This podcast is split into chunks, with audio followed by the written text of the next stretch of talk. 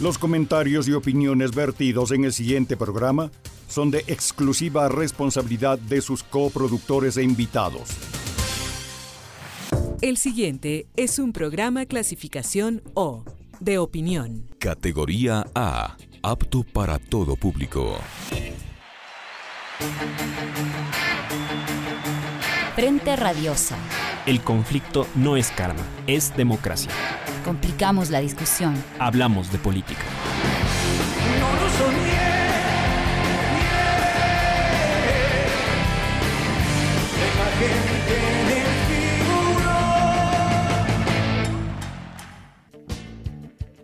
Bienvenidos todos y todas a su programa Frente Radiosa, un espacio donde complicamos la política porque de eso se trata. Mi nombre es Jairén Noriega y me acompaña en la conducción Emilio Euskati. ¿Qué tal, Emil?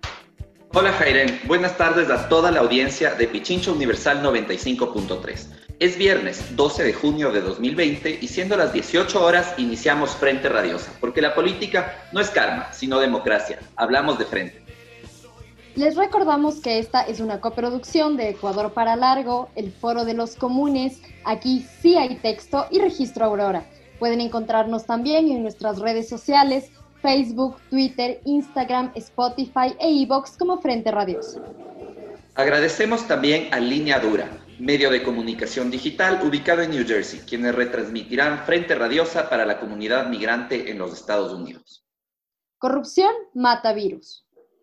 Los últimos reportes sobre la evolución del COVID en Ecuador muestran que no hay nada que celebrar. El paso al semáforo amarillo habría, habría incluso acelerado los ritmos de contagio, según han comentado epidemiólogos en redes sociales. Y en Quito y Cuenca, los hospitales están sobrepasados. Como a lo largo de la pandemia, el gobierno sigue anteponiendo sus prioridades de ajuste estructural y los intereses de sus socios empresariales por encima de la salud de las y los ecuatorianos. En los medios tradicionales se evidencia cómo las noticias y reportajes sobre el virus han sido relegados a una segunda o tercera plana, mientras ganan estelaridad los escándalos de corrupción. Con una precisión milimétrica, el inicio del desconfinamiento coincidió con la visibilización político-mediática de ciertos casos múltiples de corrupción en hospitales públicos y en compra de insumos médicos. Dichos casos, sin embargo, habrían sido ya denunciados por actores políticos y medios alternativos desde hace al menos un año atrás. En ese momento el gobierno, Contraloría y Fiscalía miraron al cielo.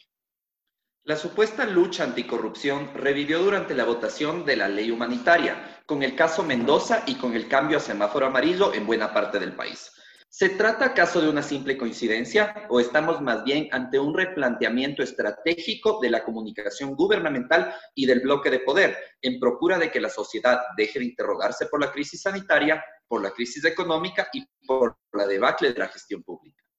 Todo parece indicar, en efecto, que la comunicación oficial ha encontrado en su tema favorito, la corrupción, el guion para tratar de recomponer su imagen, gestionar la crisis en curso y abrir nuevas líneas de debate público. El framing ante la anticorrupción es, después de todo, el único lenguaje que el gobierno ha logrado balbucear con cierta claridad. Todo un signo de su gestión. En lugar de hablar de testeo, de políticas de salud pública, de cercos epidemiológicos, de protección social a los más vulnerables, Romo y sus capullos vuelven al viejo tango de la lucha anticorrupción. Suponen las élites políticas que con ese giro la sociedad hablará más de Bucaram, Morales, Mendoza y los pepudos que sus sufrimientos cotidianos.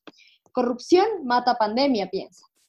La apuesta gubernamental es arriesgada la ciudadanía no ha dejado de interrogar el nexo entre los casos de corrupción y el modo en que el gobierno construyó sus acuerdos políticos y la gobernabilidad del ajuste. ¿Quién repartió los hospitales? Es una cuestión que se escucha todo el tiempo.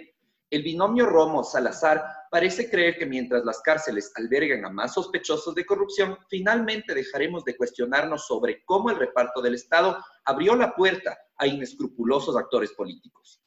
El frame anticorrupción no es solo un modo de aplacar el debate sobre el COVID y de construir posibles candidaturas políticas, sino de confirmar la intención de las élites para avanzar en su proyecto de apropiación de lo público. ¿Se puede leer de este modo el frame oficial que acompaña el desconfinamiento? ¿Qué opinan nuestras invitadas? Tenemos hoy un panel de lujo. Iniciamos Política de Frente. Política de Frente, porque la política es cambio y conflicto. Damos la bienvenida a nuestras invitadas. Caroline Ávila, profesora e investigadora de la Universidad de la SUAY y analista en comunicación gubernamental.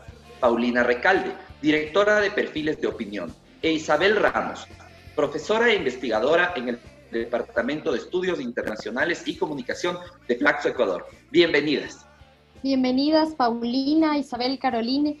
Quisiéramos eh, iniciar, digamos, con una pregunta eh, que nos parece importante como de contexto, ¿no? Para eh, que todas nos podamos situar y escucharnos unas a las otras para iniciar el debate. la primera pregunta sería una lectura rápida de cómo, a su criterio, el gobierno en este momento eh, ha manejado, digamos, eh, su, comunicación gubernamental. Sabemos que durante el momento más álgido de la crisis fue un manejo de la comunicación absolutamente desastroso. Incluso hubo un spot que generó como mucha controversia y mucho enojo por parte de las y los ecuatorianos, que era el anuncio de este de este cementerio como la gran, eh, digamos, obra del gobierno de Lenín Moreno y ha habido varios errores de comunicación. Sin embargo, en este momento parece que el gobierno está intentando, ¿no? Como reposicionarse con el discurso de la lucha anticorrupción. Bajo ese contexto, eh, una lectura rápida, Paulina, eh, ¿cuál es tu criterio? Bienvenida. Bueno, hola con todas. Eh, Emilio tiene que sumarse al género, así que hola con todas. Gracias por la invitación. Yo creo que hay que señalar rápidamente tres elementos en torno al lugar que está ocupando la, lucha contra la corrupción en, este momento político del país. El primero tiene que ver con que el gobierno con esto busca retomar la que fue su, promesa original. Recordemos que buena parte del anuncio de Moreno Ah, para convocar el diálogo, para convocar la consulta popular y para marcar el distanciamiento con el régimen anterior, tiene que ver con esta supuesta cirugía mayor a la, a la corrupción.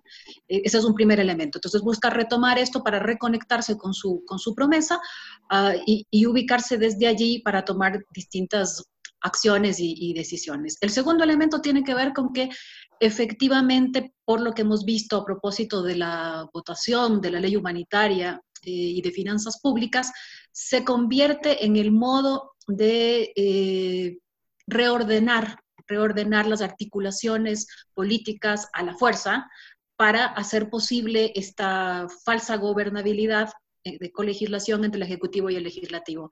Y desde allí, que esta fue como la primera escena, lo que hemos visto es un, ajuste de cuentas, entre comillas, semana tras semana, que lo que hace es eh, repartir nuevamente las barajas para que sus socios políticos ocupen el lugar que tienen que ocupar en este momento político. Y el tercero tiene que ver con que esto me recuerda mucho a la antesala que vivimos a la campaña política, sobre todo la de la primera vuelta de la presidencial anterior. Eh, era un fuego cruzado y este fuego cruzado tenía doble intención. El primero, posicionar a algunos actores como el adalid de combate a la corrupción. Ahora mismo podemos ver ya una primera señal respecto a ministros y fiscales.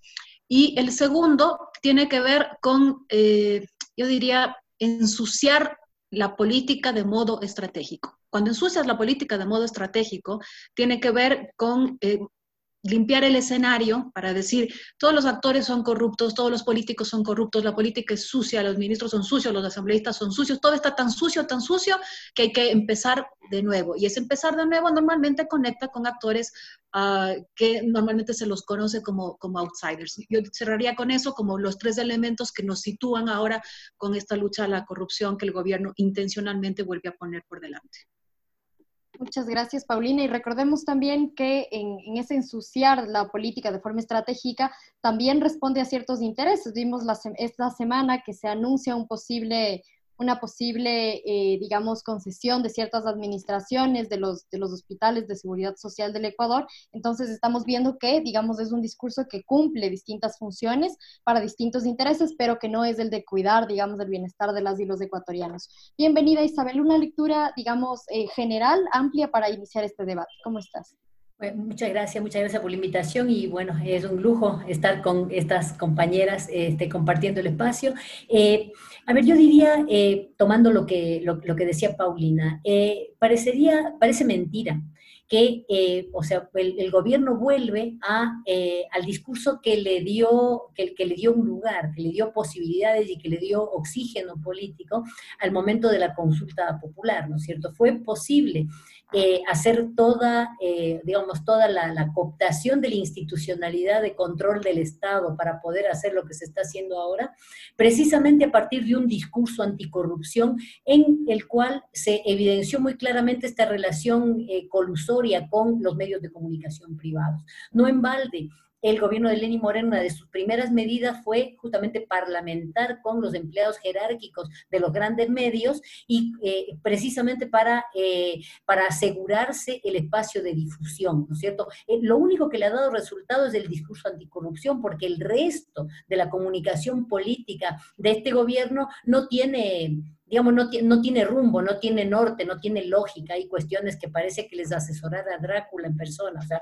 ver el presidente Moreno con una foto chiquita de Angela Merkel en una esquina de su computadora es algo absolutamente risible, pero que muestra esta búsqueda de golpes de efecto a lo que nos tiene acostumbrado el, el gobierno de Moreno. El efecto más grande de este discurso anticorrupción es precisamente eh, su intención de acumular política para abrir el espacio al recambio electoral. O sea, yo, yo diría que, eh, digamos, se explota eh, algo que ya funcionó en su momento, que ya aglutinó. El discurso anticorrupción es muy, eh, digamos, es muy efectivo en ciertos sectores, sobre todo en los sectores medios. Se le está explotando en este momento pero eh, al mismo tiempo yo añadiría un, elemento adicional. Parecería que este gobierno debería estar muy ocupado cuidando gente en medio de la pandemia, pero no lo está.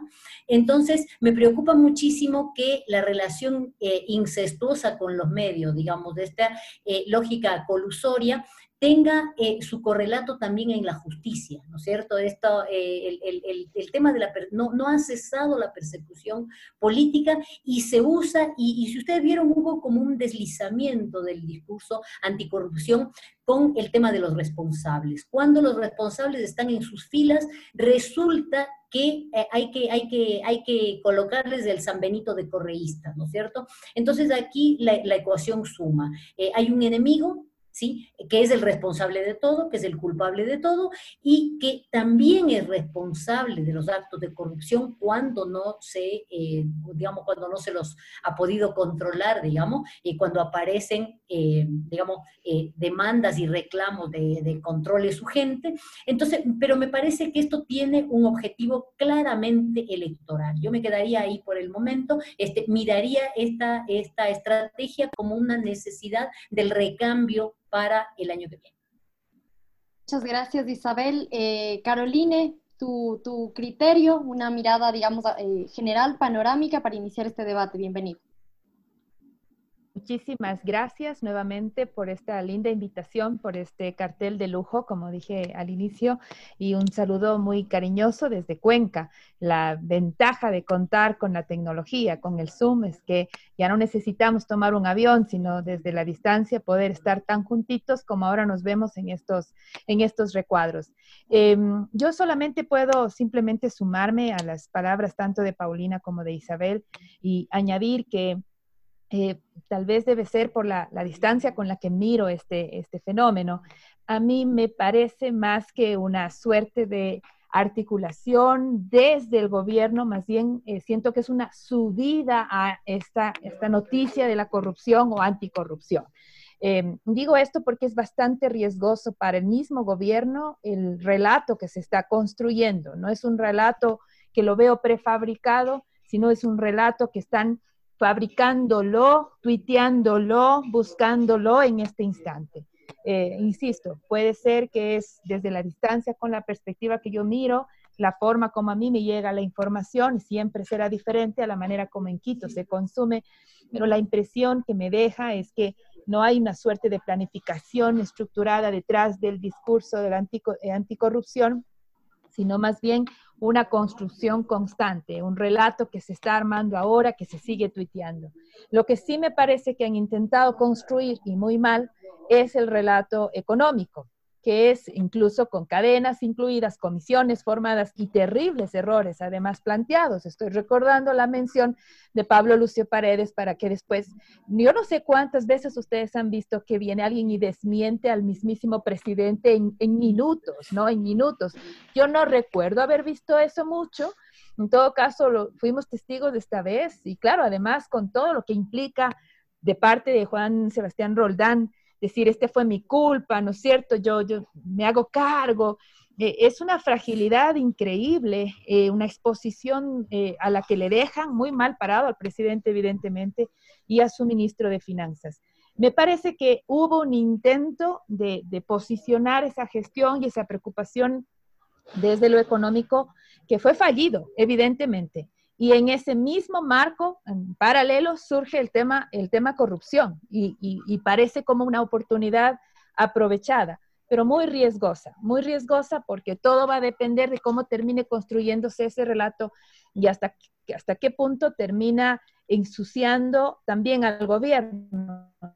Y totalmente con la estrategia planteada también por Paulina, está ensuciarlo todo ensuciarlo todo para poder beneficiar probablemente a ese outsider, que no sé hasta qué punto Otto Hosner mantenga esa posibilidad de, externo y libre de, mancha, podría ser que esa podría ser la estrategia, y un buen posicionamiento de, Diana Salazar, ah, que, hasta cierto punto también puede beneficiar.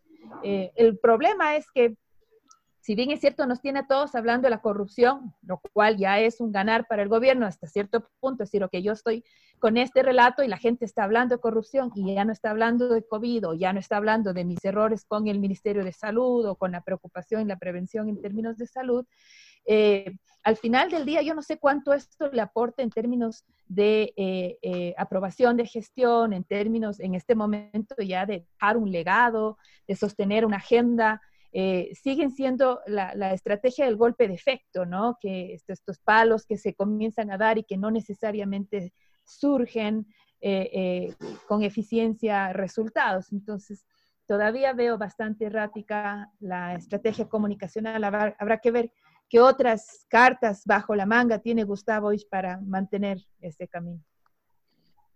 Hemos establecido, muchas gracias Caroline, hemos establecido que eh, la lucha anticorrupción o el discurso de la lucha anticorrupción siempre ha sido el espacio de oxígeno del gobierno. Pero como bien menciona Caroline, es también una jugada bastante riesgosa porque ya no estamos en el mismo contexto en el que inició la lucha, la supuesta lucha anticorrupción. Estamos enfrentando un virus, a una debacle económica. Y en ese sentido, Paulina, quería preguntarte, ¿cómo percibes tú que estando al borde de una catástrofe económica y sanitaria, ¿cómo percibiría la ciudadanía que el enfoque vuelva a ser la lucha anticorrupción? Podría interpretarse como acto de indiferencia con los problemas cotidianos que está viviendo la gente, que está muriendo. ¿O crees que el gobierno todavía puede obtener un cierto rédito político con el discurso de la lucha anticorrupción?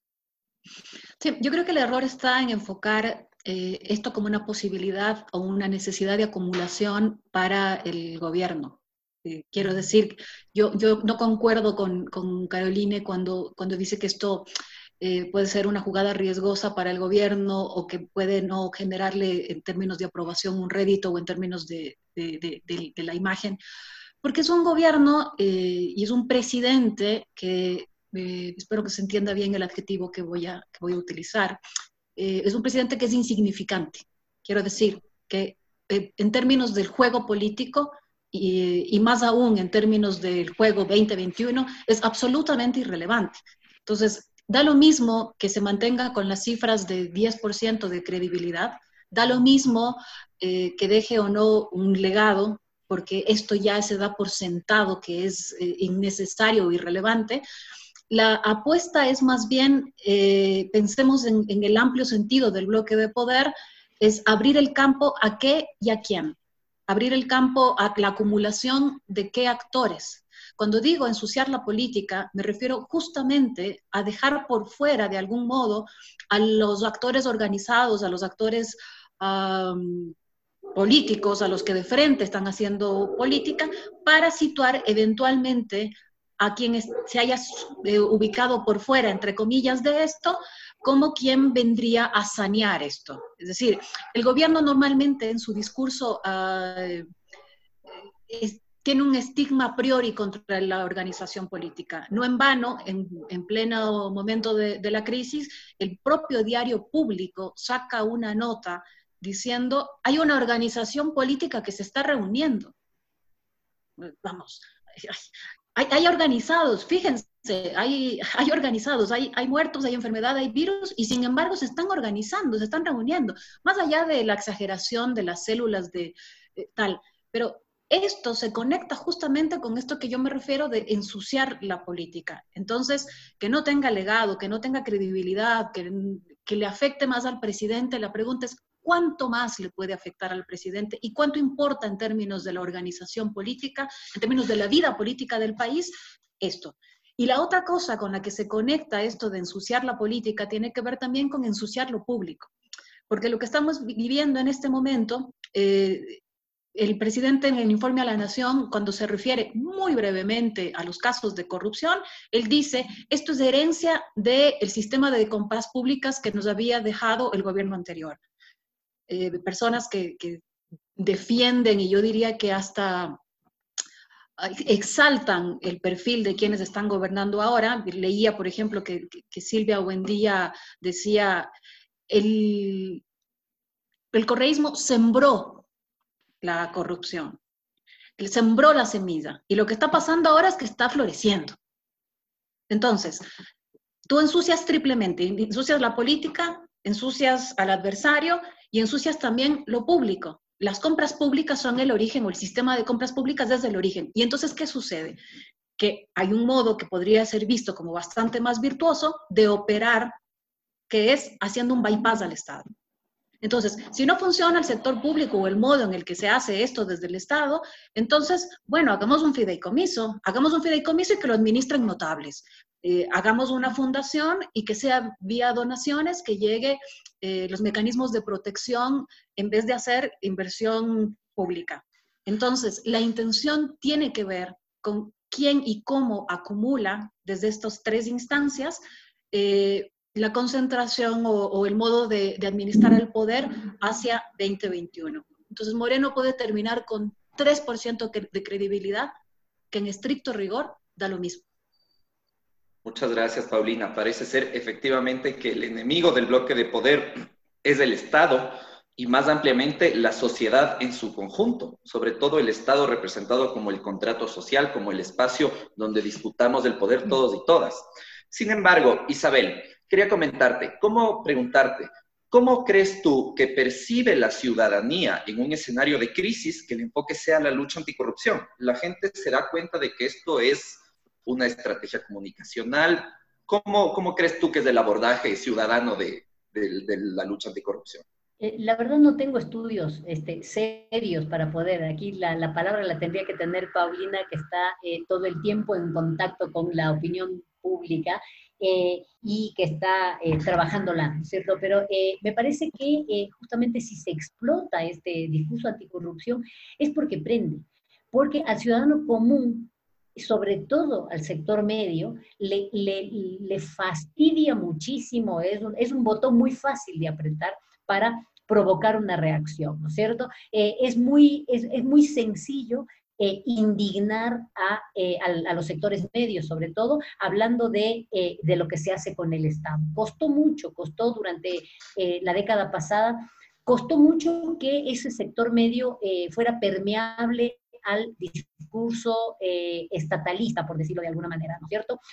Costó mucho hacer entender que el contrato social, el Estado de Derecho y, lo, la tutela de los derechos de las mayorías, de los derechos ciudadanos, estaba en el Estado. Costó eh, hacer aceptar un Estado presente que daba respuestas a, los ciudadanos y que respaldaba eh, eh, el ejercicio no solamente de la política, sino de la, cosa pública, digamos. Entonces, pero eso es, es, es, frágil todavía porque eh, realmente el Estado viene siendo denostado históricamente en el Ecuador. Entonces, justamente sirve, eh, eh, pa Paulina, este, me encanta lo que dice, ensuciar lo público, precisamente para qué?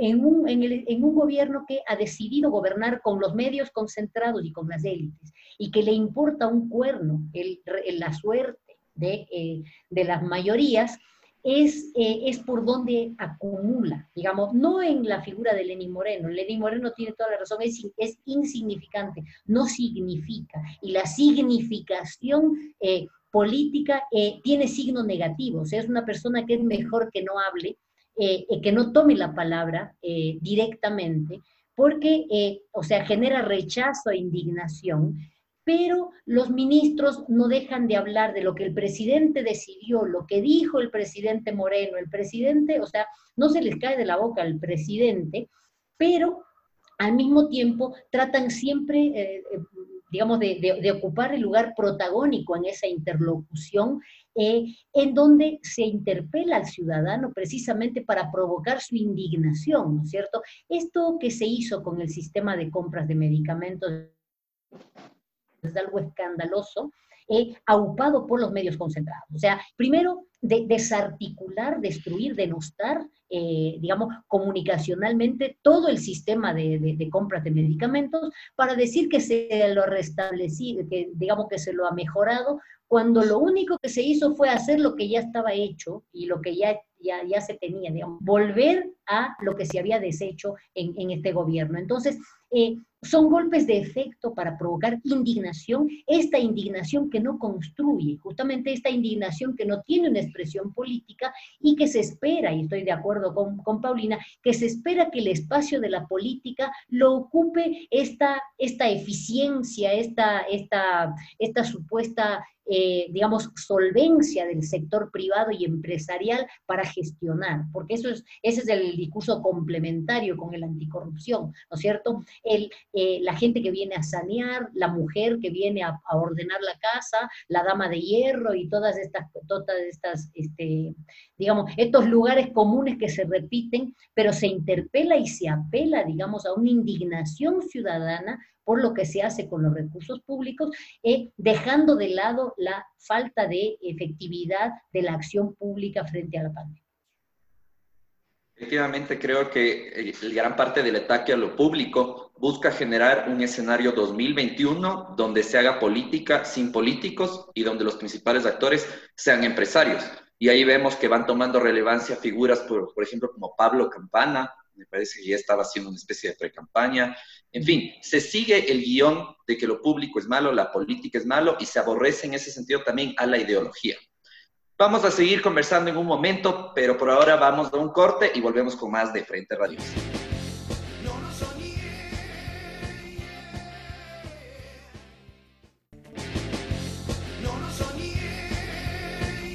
Seguimos con nuestro programa Frente Radioso. Les recordamos que estamos en la señal de Pichincha Universal 95.3 FM. Además, pueden, pueden vernos a través de la señal de Facebook Live de Pichincha Comunicaciones o seguirnos a través de nuestras redes sociales, Twitter, Facebook e Instagram como Frente Radiosa.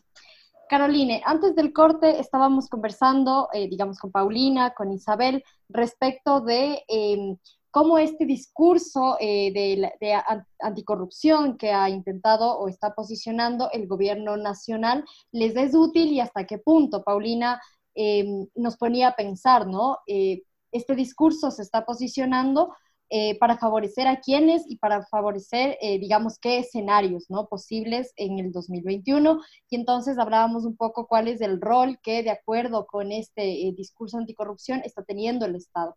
Em, ¿Tú qué opinas eh, respecto de lo que han dicho eh, Isabel, Paulina, tu propio criterio, ¿no? Sobre cómo ha sido el manejo del discurso, que cuán perjudicial puede ser eh, para un gobierno que está tan desgastado y que quizá está abriendo más bien, como decía Paulina, campo a que otras personas, otros actores por fuera del círculo político del presidente Moreno puedan, digamos, entrar con fuerza en 2021. Me parece que establecí hasta cierto punto el criterio en el comentario anterior.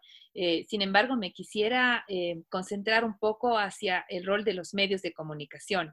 Eh, tanto Paulina como Isabel han hecho con muy claro argumentos, ¿no es cierto?, sobre lo que está haciendo este momento la comunicación gubernamental.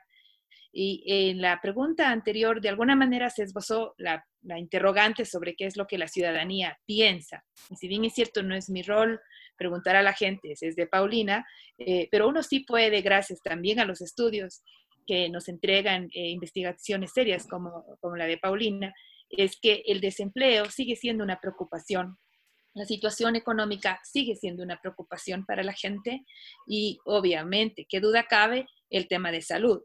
Lo interesante es que eh, en estos últimos días, como estamos con el tema de la corrupción, estos temas laborales, estos temas económicos han perdido espacio en agenda pública. Cuando hablo de agenda pública me refiero sobre todo a la de los medios de comunicación. Salvo hoy día que se habló ah, sobre el veto del gobierno, de, la ley humanitaria, el tema no estaba en la agenda, ¿no? Y eso llama la atención, porque eh, se supone que los medios de comunicación están llamados justamente a poner las alertas, a poner los puntos sobre las IES, a hablar de alguna manera como una suerte de mediación de la preocupación de la ciudadanía. Y al ser una caja de resonancia, Isabel lo ha denunciado claramente, yo también lo he hecho cada que he podido, el comportamiento de los medios de comunicación es una suerte de caja de resonancia que se ha roto muy pocas veces. A mí me parece que el COVID ha ayudado un poco a romper esa suerte de eh, eh, cámara de efecto, pero, eh, efecto de cámara, perdón, pero me parece que vuelven de nuevo, ¿no? Vuelven de nuevo a poner la agenda gubernamental en la escena y a no discutir aquellos elementos que sabemos que preocupan a la sociedad, pero que no necesariamente están en agenda gubernamental. Si se ponen a hablar de desempleo, muy poco ha hecho este gobierno, por ejemplo, para poder sanear esas circunstancias. Inclusive podrían decir que, decir que la ley humanitaria ayuda a preservar el empleo. Mucha gente estaría en desacuerdo de una tesis como esa y sin embargo no se están haciendo las preguntas adecuadas. El tema del presupuesto en el ámbito social fue un tema de un par de días. No ha habido un seguimiento al asunto. Inclusive más bien son los estudiantes en las redes sociales que han intentado insistir en esa problemática que no termina de ah, cuajar, diremos así, como, como problema en cuestión en los medios de comunicación, salvo, de nuevo, titulares eh, eh, ligeros que podrían en uno que otro día salir. Entonces, evidentemente, si es que el gobierno tiene una agenda y esa agenda intenta, intenta colocarla con los propósitos que sean y que Paulina e Isabel lo han descrito bastante bien, la pregunta que a mí me queda es, ¿y el rol de los medios de comunicación en poner la agenda de preocupación de la ciudadanía por sobre la agenda gubernamental? ¿En qué quedó? Parece que seguimos teniendo esa gran dificultad en nuestro sistema medial de no saber leer, de no cumplir ese rol que deberíamos tener con la sociedad. Muchas gracias, Caroline. Isabel, más allá de la estrategia política, eh, ¿se podría hablar de una depuración interna, si se quiere, del bloque de gobierno o solo se trata de una reconfiguración de fuerzas con miras eh, electorales? Eh, realmente es, difícil saber o sea, es, importante tener conciencia de, que el, gobierno no es un bloque, ¿no es cierto? Entonces, eh, que, se están expresando ahí distintos tipos de tensiones entre distintos eh, distintos sectores de las élites. O sea, no en balde tenemos al eh, Partido Social Cristiano, o sea, la expresión de la burguesía exportadora, digamos, en la vereda del frente, ¿no es cierto? O, en la vereda del frente para la galería, digamos. Entonces, eh, evidentemente hay, eh, digamos, eh, los funcionarios y sus voces predominantes, o, digamos, las voces salientes que, se, que se imponen a codazos y a expensas del otro ministro o del otro sector del, del gobierno, eh, además de, marcar una comunicación eh, errática, lo que está evidenciando es una, las tensiones entre los distintos eh, mandantes de efectivo, digamos, que son los que quieren ocupar, digamos, ocupar el Estado en, su beneficio propio. Entonces, lo que me parece, yo no la tengo, realmente hay que hacer una lectura más finita de a qué, digamos, a qué sectores de poder económico, financiero, eh, eh, responde cada funcionario con su propia agenda. O sea, Carolina hablaba de la agenda mediática eh, y hay que, hay que lamentar eh, realmente que esta, eh, que esta ocupación del espacio de los medios públicos y que esta cooptación acá, a, digamos, a cambio de prebendas tipo este, pautas, cargos, en fin, eh, de los medios de comunicación privados, produzca esta pobreza de análisis de lo que realmente tendríamos que mirar, ¿cierto? ¿A quién representan los funcionarios que hablan y que salen, ¿cierto? Eh, ¿A quién representa, por ejemplo, eh, o digamos, quién está detrás de, esa intención de posicionar a la fiscal Diana Salazar desde hace, que desde hace bastante tiempo viene siendo preparada como el recambio político de un sector que no, digamos, que no, que no da la cara. ¿Cuál es el papel que está, que está teniendo eh, los funcionarios de los ex ruptura, digamos, en esta disputa intestina, eh, cuál es el papel clave, esta, esta articulación del vicepresidente entre eh, las distintas oligarquías y élites guayaquileñas, por ejemplo, también con una pata e intereses en los medios de comunicación.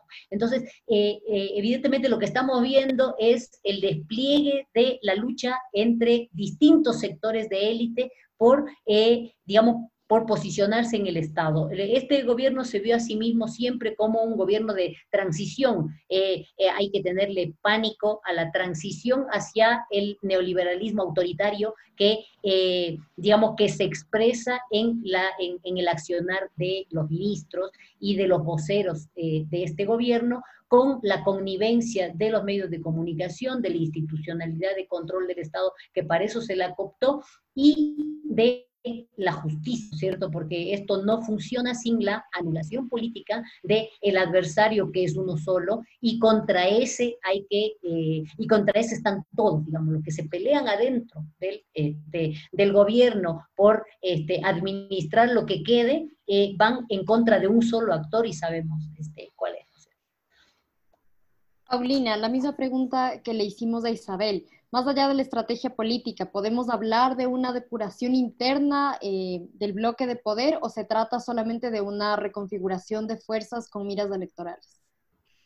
Quisiera retomar un momento lo que, lo que decía Carolina respecto a, cómo el tema se posiciona en la, en la agenda eh, pública, aparte de que desplaza a los que en este momento son temas fundamentales, si pensamos que eh, la vida es la que está en cuestión ahora, eh, no estamos hablando de la vida, de la salud, del empleo, ah, desplaza entre comillas, pero además hay una cosa que es interesante, es el, modo en el que se piensa, se trata y se aborda la, corrupción, eh, para lo que los medios y las, redes eh, abonan mucho.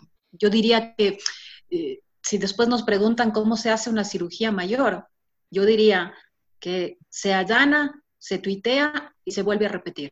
Así se hace una cirugía mayor. Porque lo que hemos visto en este momento es una serie, cinco allanamientos en un día, se tuitea, eh, se toma la foto, el presidente dice que lo están haciendo, la ministra Romo dice que lo están haciendo, al día siguiente más o menos tenemos uno que otro detalle, fotos, ah, en fin. Pero esta espectacularización del modo en el que se trata la, corrupción, eh, no solamente que lo vuelve eh, un, show, que, es, que, es, una parte importante, sino que además naturaliza, naturaliza el modo en el que la justicia actúa respecto a distintos temas. Es decir, si es que se allana la casa de un asambleísta, de su hermano, de un expresidente, de ah, otro asambleísta, del jefe de salud de un municipio, ¿por qué no se va a allanar también la casa de un actor político que ha tuiteado?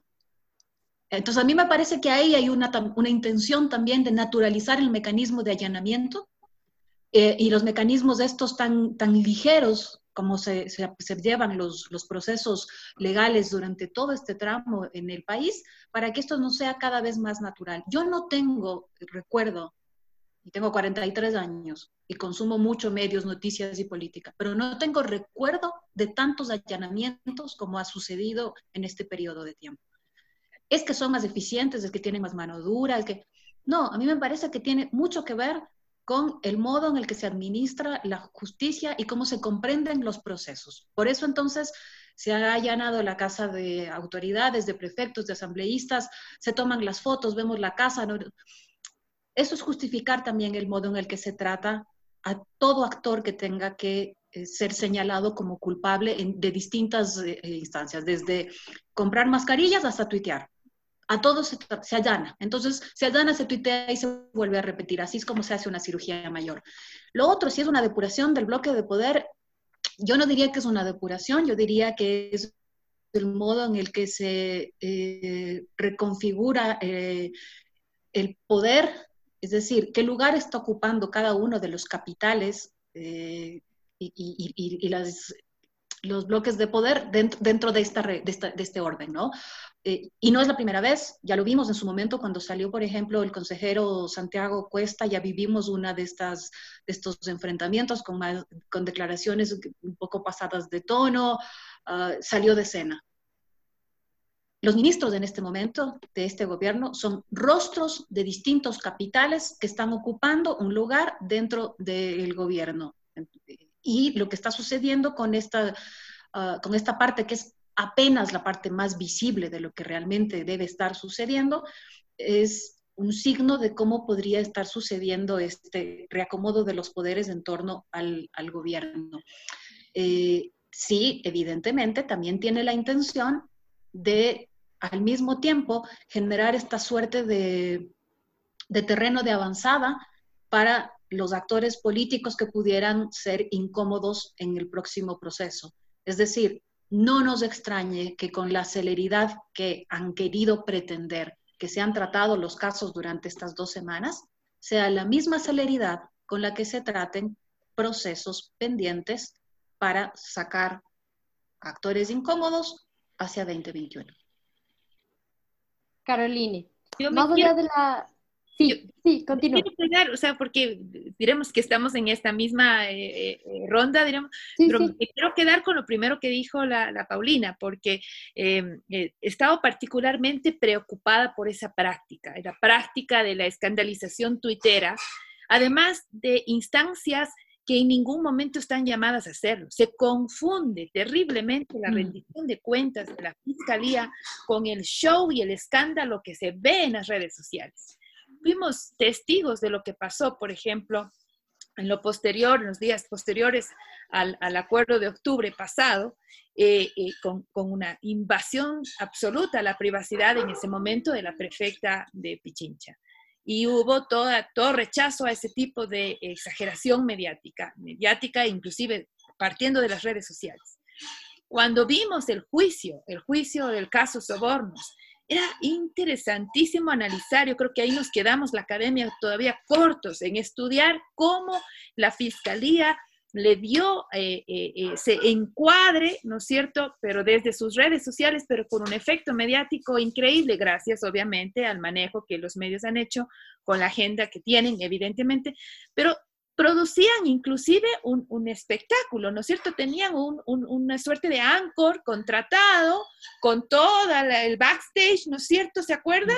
Contando los hechos y los argumentos de la fiscalía, que son solamente un lado de un proceso y en donde nos hemos olvidado de eh, los derechos que tienen todos los acusados. Y vemos exactamente ese mismo, de alguna manera, formato que se repite con eh, lo que están ahora poniendo, ¿no es cierto?, con la familia Bucaram, con la misma, eh, el caso del joven este, la, novia del joven metido en este, en fin, todos este tipo de historias eh, confeccionadas en el soporte, muy maglujiana yo, en este soporte tecnológico que viene a ser Twitter, ¿no?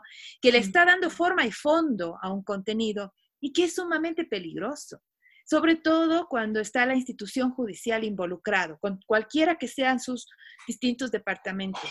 Entonces, eh, eh, jueces, eh, fiscales, los mismos abogados, el momento que mediatizamos los procesos, ya las los, discusiones no se debaten en las cortes, se debaten en la corte de la opinión pública. Y ahí se sancionan, ahí se castiga, ahí se lastima, eh, y, poco importará quiénes son culpables o inocentes para los jueces, para los abogados, para los tratos en donde deberían eh, eh, trabajarse estos temas, sino es en los medios de comunicación y sobre todo es en las redes sociales en donde se dictan sentencias. No hemos podido, creo yo, poner las alertas suficientes a este tipo de prácticas que eh, superan un gobierno, que superan una política gubernamental, que necesitan ser analizados con, muchos, con mucho más trasfondo, ¿no? Sobre eh, la pregunta del reajuste político, eh, yo no sé, probablemente sea aquí el tuit impopular, pero sinceramente me llama mucho la atención cómo han logrado manejarse con semejante fragilidad que, mm. que políticamente hablando uno podría mirar al gobierno sin embargo, logran sostener esos votos, logran pasar los proyectos. Sorprende, sinceramente, ese manejo, ¿no? Ese manejo no necesariamente es por el pulso eh, de la fuerza política que tienen, porque no la tienen, sino más bien del muñequeo político que hay. Y eso es otro tipo de gestión. Eh, que puede generar muchas sospechas también, no hay dudas. Pero eh, hablar de un bloque, de una fuerza política de parte del gobierno, me, cuesta pensarlo siquiera porque me parece que no existe tal cosa, ¿no? Sino más bien una habilidad, ¿no es cierto?, de sortear maravillosamente en esa élite política y esa élite mediática en donde eh, al parecer resulta muy efectivo ese enemigo común que existe, que cada vez que se lo presenta como una amenaza, logra hacer que todos puedan, de alguna manera, como soldaditos, unir, unir frentes, ¿no es cierto?, hacer una sola fila frente a esa amenaza. Y creo que ese es la que, lo que más ha funcionado el momento del de, el manipuleo, de la, del muñequeo, del pulso político, sobre todo a nivel de la Asamblea. Muchísimas gracias, Carolina. Y yo creo que aquí cabe un comentario de naturaleza un poco más jurídica, y es que la cirugía mayor contra la corrupción es meramente performática porque en la práctica la mayoría de acciones judiciales eh, emprendidas por la fiscal Salazar están diseñadas para no funcionar. Entonces vemos unas cuestiones tan ridículas como el allanamiento a la Bucaram, que termina siendo por acusación, la acusación termina siendo por tenencia de armas, que luego la misma fiscal pide que le den arresto domiciliario, algo que era evidente que debía hacerse por su edad. Es decir, todas, toda la concepción jurídica detrás de la cirugía mayor a la, a la corrupción está esencialmente viciada. Entonces vemos una estructura judicial al servicio de una bomba mediática. Y ahí termina la cuestión. Es sumamente grave y es muy preocupante desde yo, bueno, yo hablando como abogado. En ese sentido, Isabel, quería que nos des unos comentarios de cierre. Estamos eh, ya con el, por sobre el tiempo en una conversación interesantísima. Por favor, dinos una conclusión final para el 2021, cómo se reconfiguraría el framing comunicacional, a quién beneficia, a quién no. Quedamos contigo. Eh, a ver, el, encuadre, justamente el encuadre noticioso, el encuadre informativo, eh, depende justamente del interés del momento. Entonces, eh, justamente, ¿cómo se va a reconfigurar? Hasta el momento viene rindiendo, en este momento está rindiendo el discurso anticorrupción. Pero hay una cosa peligrosísima que tú has destacado ahorita. Hemos naturalizado con esta espectacularización del allanamiento y de la acción de la justicia, muy entre comillas, ¿sí? Hemos hemos naturalizado la violación de dos derechos fundamentales al menos, muchos más, pero dos al menos, ¿no es cierto? La presunción de inocencia y el, y, el debido proceso. Esto eh, está naturalizado. Entonces, yo creo que esto se va a, eh, intensificar de cara a, la, eh, a las elecciones, justamente, a las elecciones generales.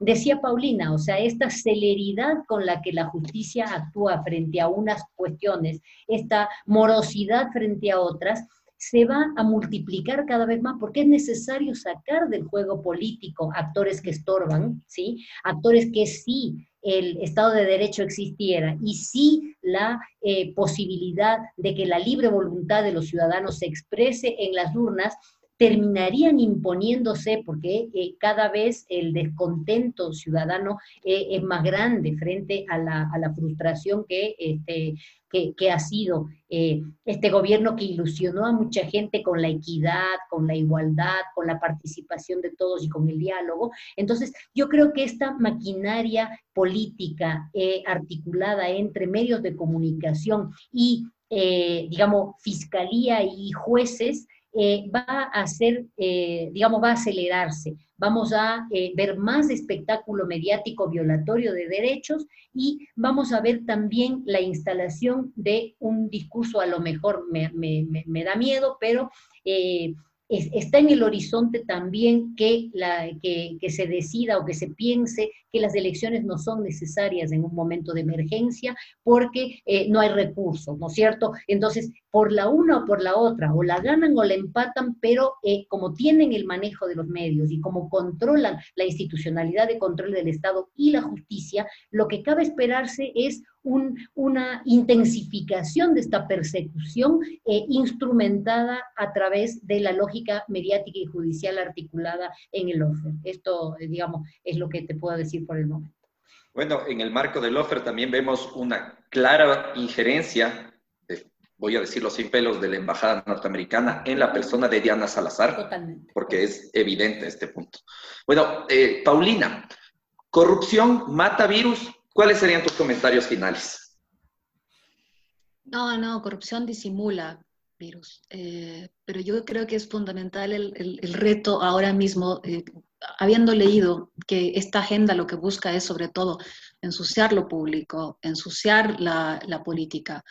Creo que el reto fundamental ahora es, habiendo vivido lo que estamos viviendo todavía, eh, cuando derechos, incluso el derecho de, estar eh, tan restringidos, cuando la vida ha sido puesta bajo sospecha. Creo que el reto fundamental tiene que ver ahora con retomar la política.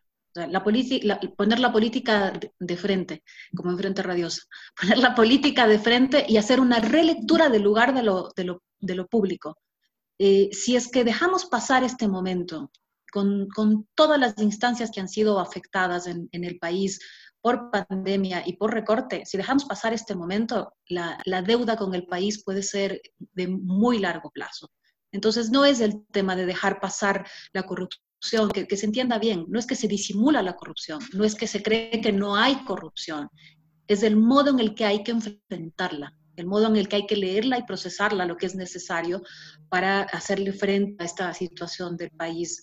Y, e insisto, eh, Cuidado con dejar que esta espectacularización ensucia lo público, ensucia la política y estemos viviendo una campaña eh, light, una campaña liviana en, 2021 con un fuego cruzado que deje por fuera lo fundamental en este momento que es repensar eh, el mundo de la vida. Y el mundo de la vida es el mundo del trabajo, el mundo de la organización, el mundo de la política, la salud, la educación, la educación pública.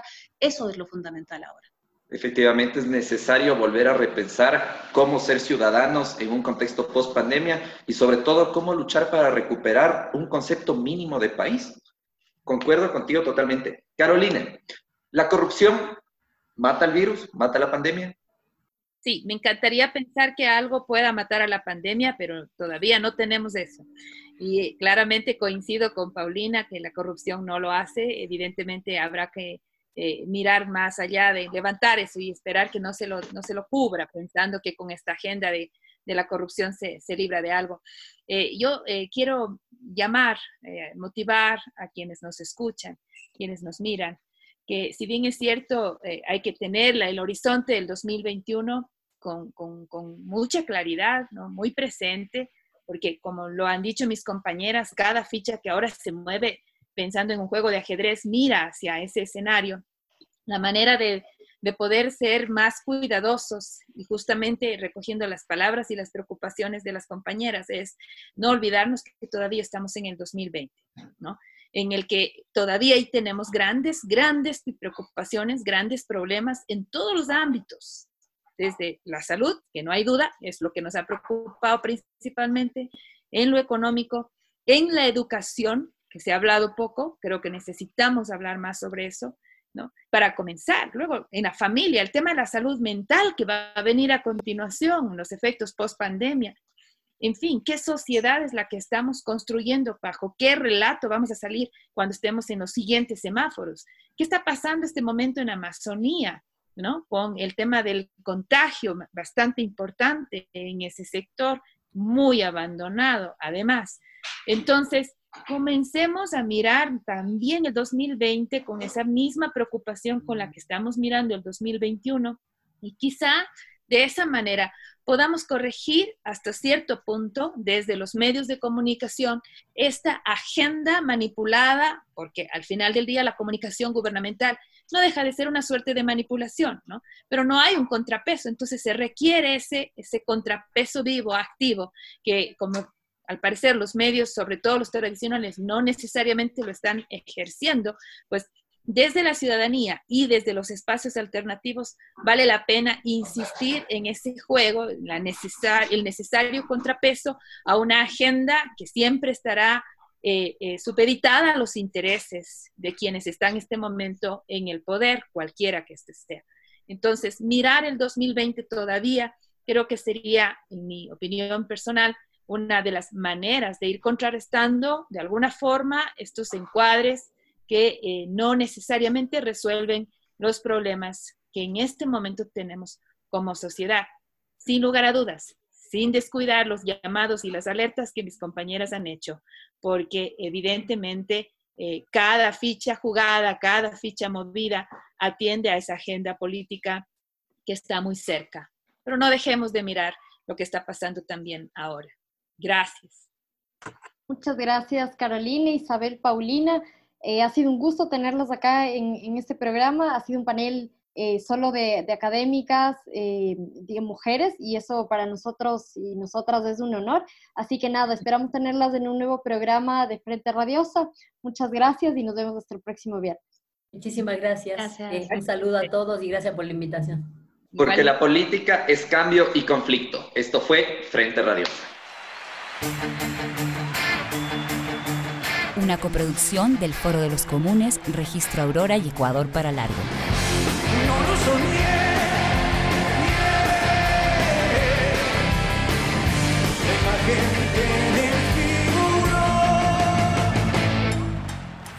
Programa clasificación O, de opinión. Categoría A, apto para todo público.